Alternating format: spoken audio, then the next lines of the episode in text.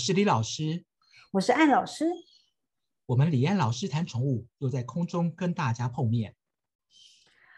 前几集我们在讲吃的时候，有讲到干饲料，不管是贵的也好，价格比较便宜的也好，都可以，只要只要饲料够营养就好了。那有关于生骨肉，那就不建议来食用了。那今天我们来谈谈鲜食。鲜食感觉像是生骨肉的进化版，不晓得李老师你怎么看鲜食呢？好的，其实鲜食呢，我我倒是觉得哈，如果在干粮、罐头跟鲜食来说的话，鲜食里面也许是一个比较平衡的呃食物的选择。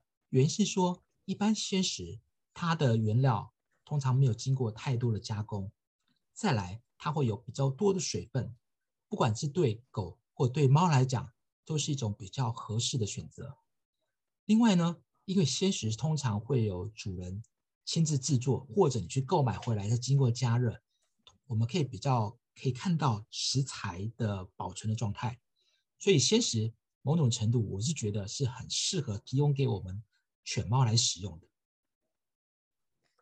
哦，李老师这样子说来的话，你是很介意就是。拿鲜食取代其他的干粮当做主食喽？嗯，我不会特特别推荐某一种，我很极端的讲法，我不会推荐只推荐鲜食，我只推荐干粮，因为其实像宠物跟人也一样，它有自己的主观的个性、主观的选择。有些可能狗猫就是爱吃干粮，我相信很多朋友一定遇到，很多但是很多很多的朋友喜欢吃。很多的犬猫不是很多朋友哈，很多的犬猫可能对鲜食来讲也会有很大的喜爱，所以我们不要特别偏重到只有某一种，我们应该是可以搭配的选择，让犬猫跟人一样嘛。如果你的一辈子只有只能吃稀饭，或者一辈子只能吃干饭，我相信对你来讲一定是一个不是特别愉悦的事情。就算这干饭稀饭非常好吃，那如果我们有更多的选择，对营养、对习性。都会有个帮助，所以其实鲜食是一个不错的选择。相对于生骨肉来说，我会推荐吃鲜食。但是呢，鲜食也有存在它的问题，它的问题其实跟生骨肉还是很像，就是如何可以达到营养的均衡。因为呃，可能这阵子特别在疫情期间，很多那个宠爸宠妈因为在家里。啊，居家上班或者分流的关系，所以跟宠物接触时间变长了，在家时间变久了，厨艺呢好像就变好了。所以除了帮帮自己煮之外，也帮猫猫狗狗煮一些食物。那现在的鲜食食谱呢，取得非常的容易，只要 Google 一下，很容易得到很大量的食谱。但是不管，呃，简单来说哈，它这些食谱的组成不外乎就是有肉。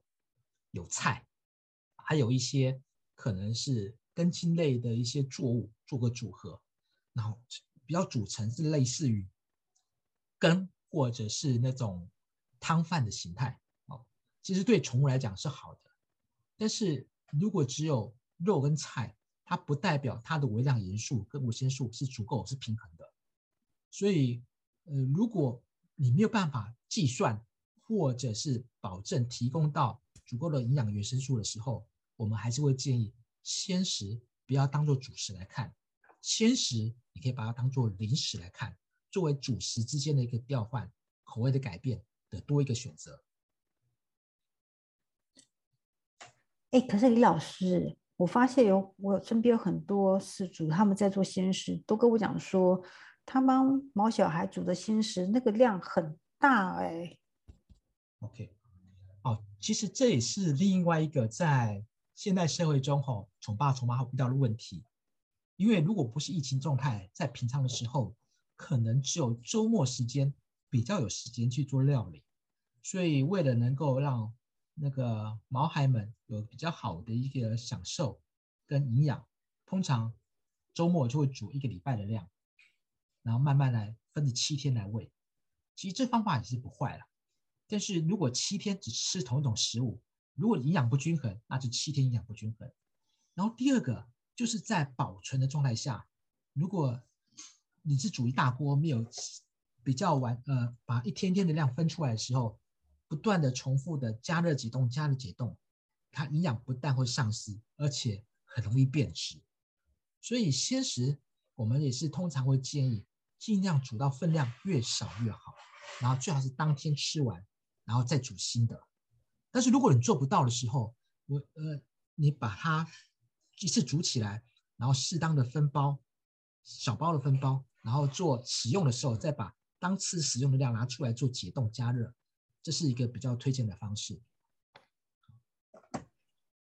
对哈，我好像上次有分享过，说，嗯，就是我先生帮我们家的猫煮鸡胸肉，然后第一次煮那个鸡胸肉出来，我们家猫就好爱哦。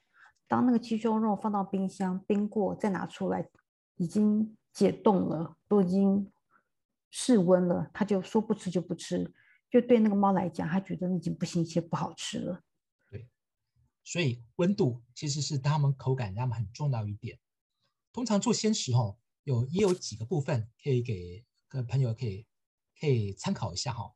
因为不管是狗或猫，他们是嗅觉对美食的影响是非常大的，所以在热的时候啊，那个气味的分子容易挥发，会引起他们的食欲，这是一个。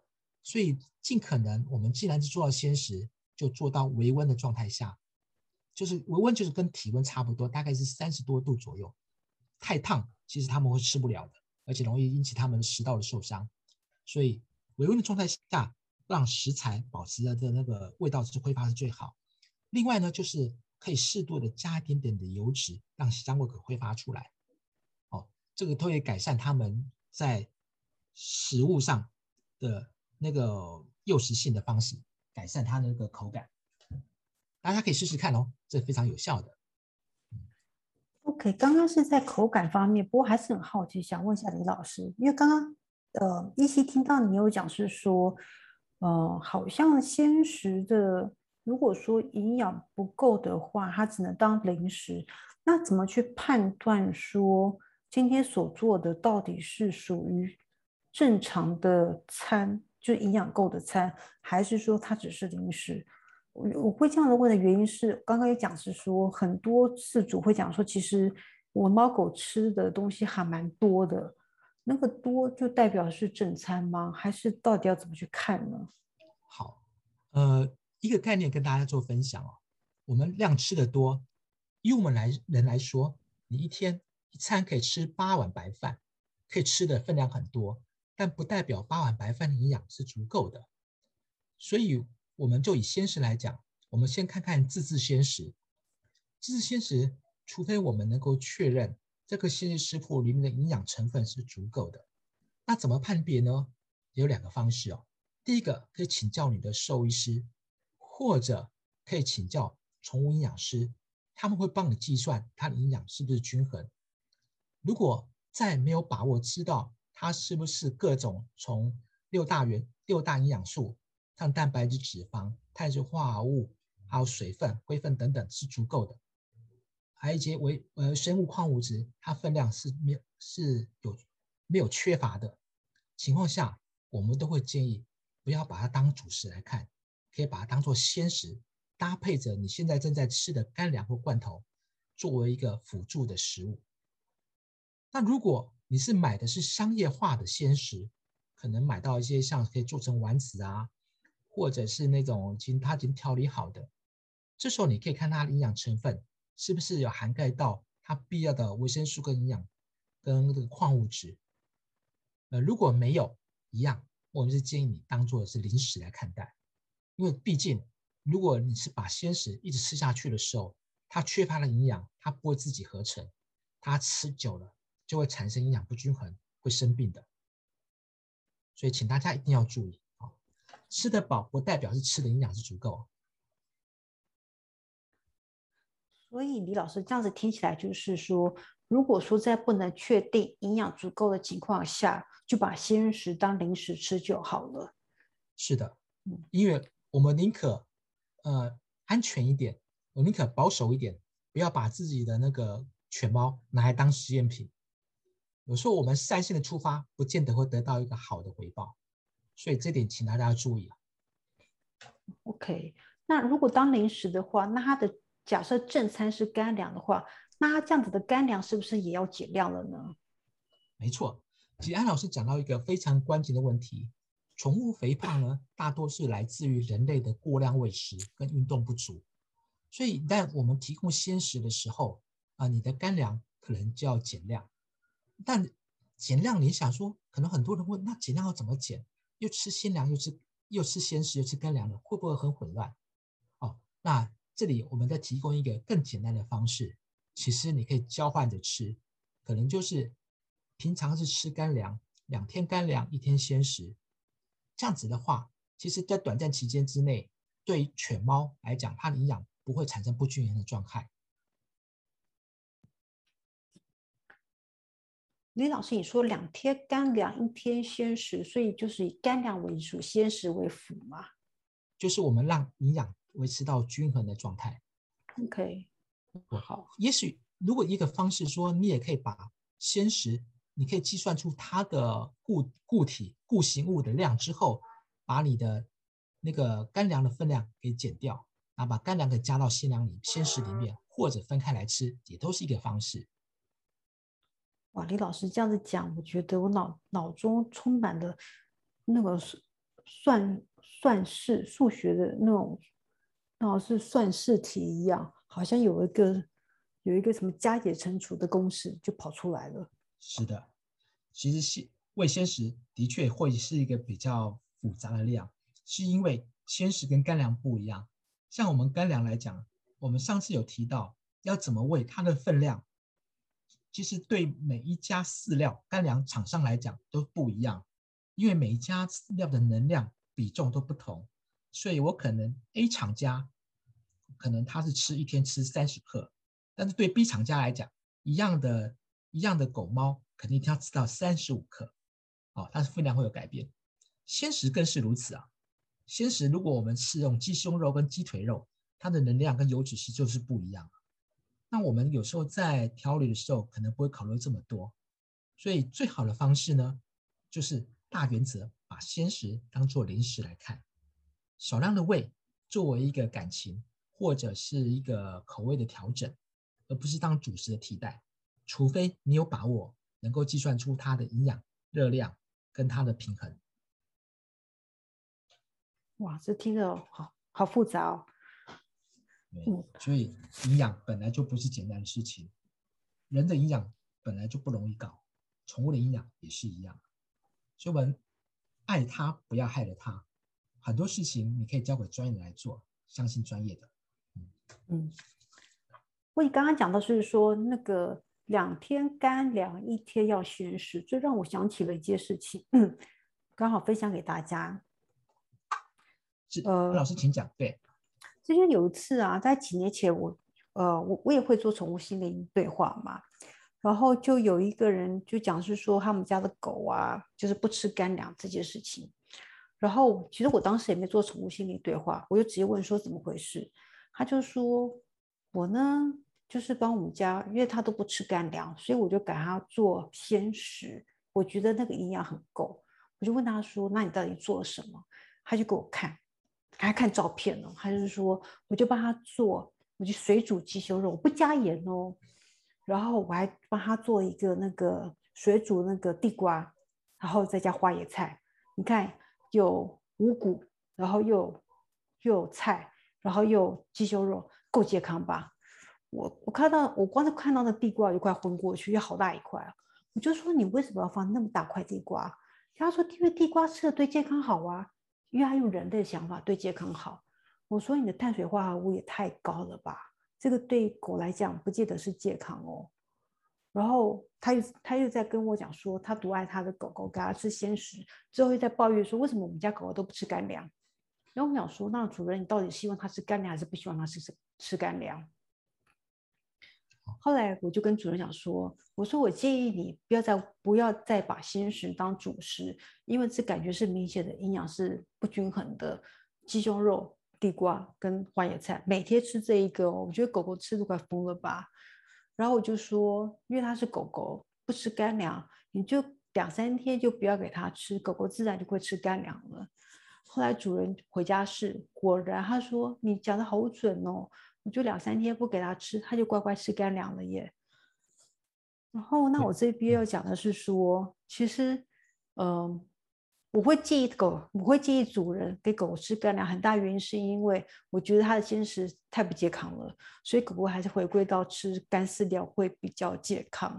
再加上狗狗为什么不吃干饲料？那就是因为它会跟主人挨呀。因为狗狗真的是比较喜欢吃鸡胸肉，所以它不喜欢吃地瓜，可是喜欢吃鸡胸肉，所以它吃鸡胸肉就很偏食。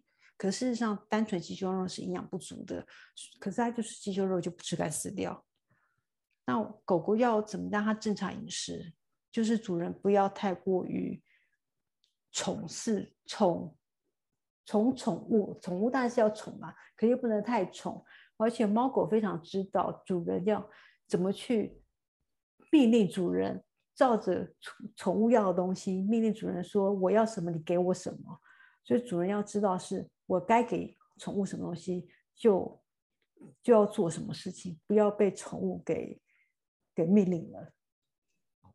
安老师，你这例子哦非常有趣，因为鸡胸肉、地瓜跟花椰菜这三个东西，分别对狗跟猫来讲都是非常好的营养来源啊。那鸡胸肉是碳水，呃，是它优质蛋白质；地瓜呢，它有微微的甜味，而且有丰富的维他命 B 跟 C，也是一个碳水化合物很好来源。那花椰菜里面就很多抗氧化的成分。但是如果只有这三个东西，我相信我每天吃人会发疯的。所以鲜食是好的，但是怎么样喂才能够平衡，而且让狗猫都爱吃，这是很重要的。那很多宠爸宠妈都遇到这个问题，他不吃的时候怎么办？就像刚安老师所提到的，他这个方式跟熊爸讲的方式是跟对狗来讲是可以的，因为狗。让它饿，它就会知道说，其实东西能吃，它就必须要吃。因为在自然界中，只有人会自杀、会饿死，但是狗呢，如果饿到不行，它就会吃下去了。而一只能够维持良好饮食习惯的宠物，对主人来讲，那都是一辈子的幸福。你就不用担心说这个不吃那个不吃，你该怎么办？所以说，有一个良好饮食习惯。不要过分的宠物宠爱溺爱，对人跟宠物来讲都是一种良好的行为。不过这边也补充一下，刚刚讲的是对狗的方式，如果对如果猫咪不吃，是不是也让用同样方式让它饿呢？其实猫不能用这样的方式来对待的。如果猫不吃的话，只要一两天不吃，对猫来讲是非常危险的，因为它可能引起急性肝衰竭。所以一旦猫猫不吃，就赶快要去跟兽医师去沟通，它发生什么事。所以猫如果超过一天以上都没有吃的话，有必要就赶快要给兽医师去给它检查一下，看看是不是有其他的问题。李老师讲到这里，其实除了你刚刚讲的营养要均衡以外，还有哪些是我们需要特别注意的呢？因为除了营养均衡之外，还有哪些我们需要注意的呢？其实鲜食很注重的就是保存问题，因为鲜食是一种非常营养的物质，它不仅是对人的很营养，对细菌也是很营养。所以如果我们没有办法一次使用煮煮完鲜食之后就当着使用的话，我们可能就是要煮一次比较大的分量，供好几天。那李老师就会建议。我们要根据每一天的分量做单独的包装，只要每次在使用的时候，则把当次使用的数量啊再拿出来解冻加热，而不是把整份都拿出来解冻加热、解冻加热。这样子可以让鲜食不管在营养卫生都可以保持到最好的状态。所以，如果能够注意到营养跟保存的话，我相信对于。呃，对于不管是宠物或对于人来讲，都是很幸福的事情，因为可以享受到人跟宠物的互动。谢谢李老师，哇，讲了好多跟鲜食有关的有关的知识。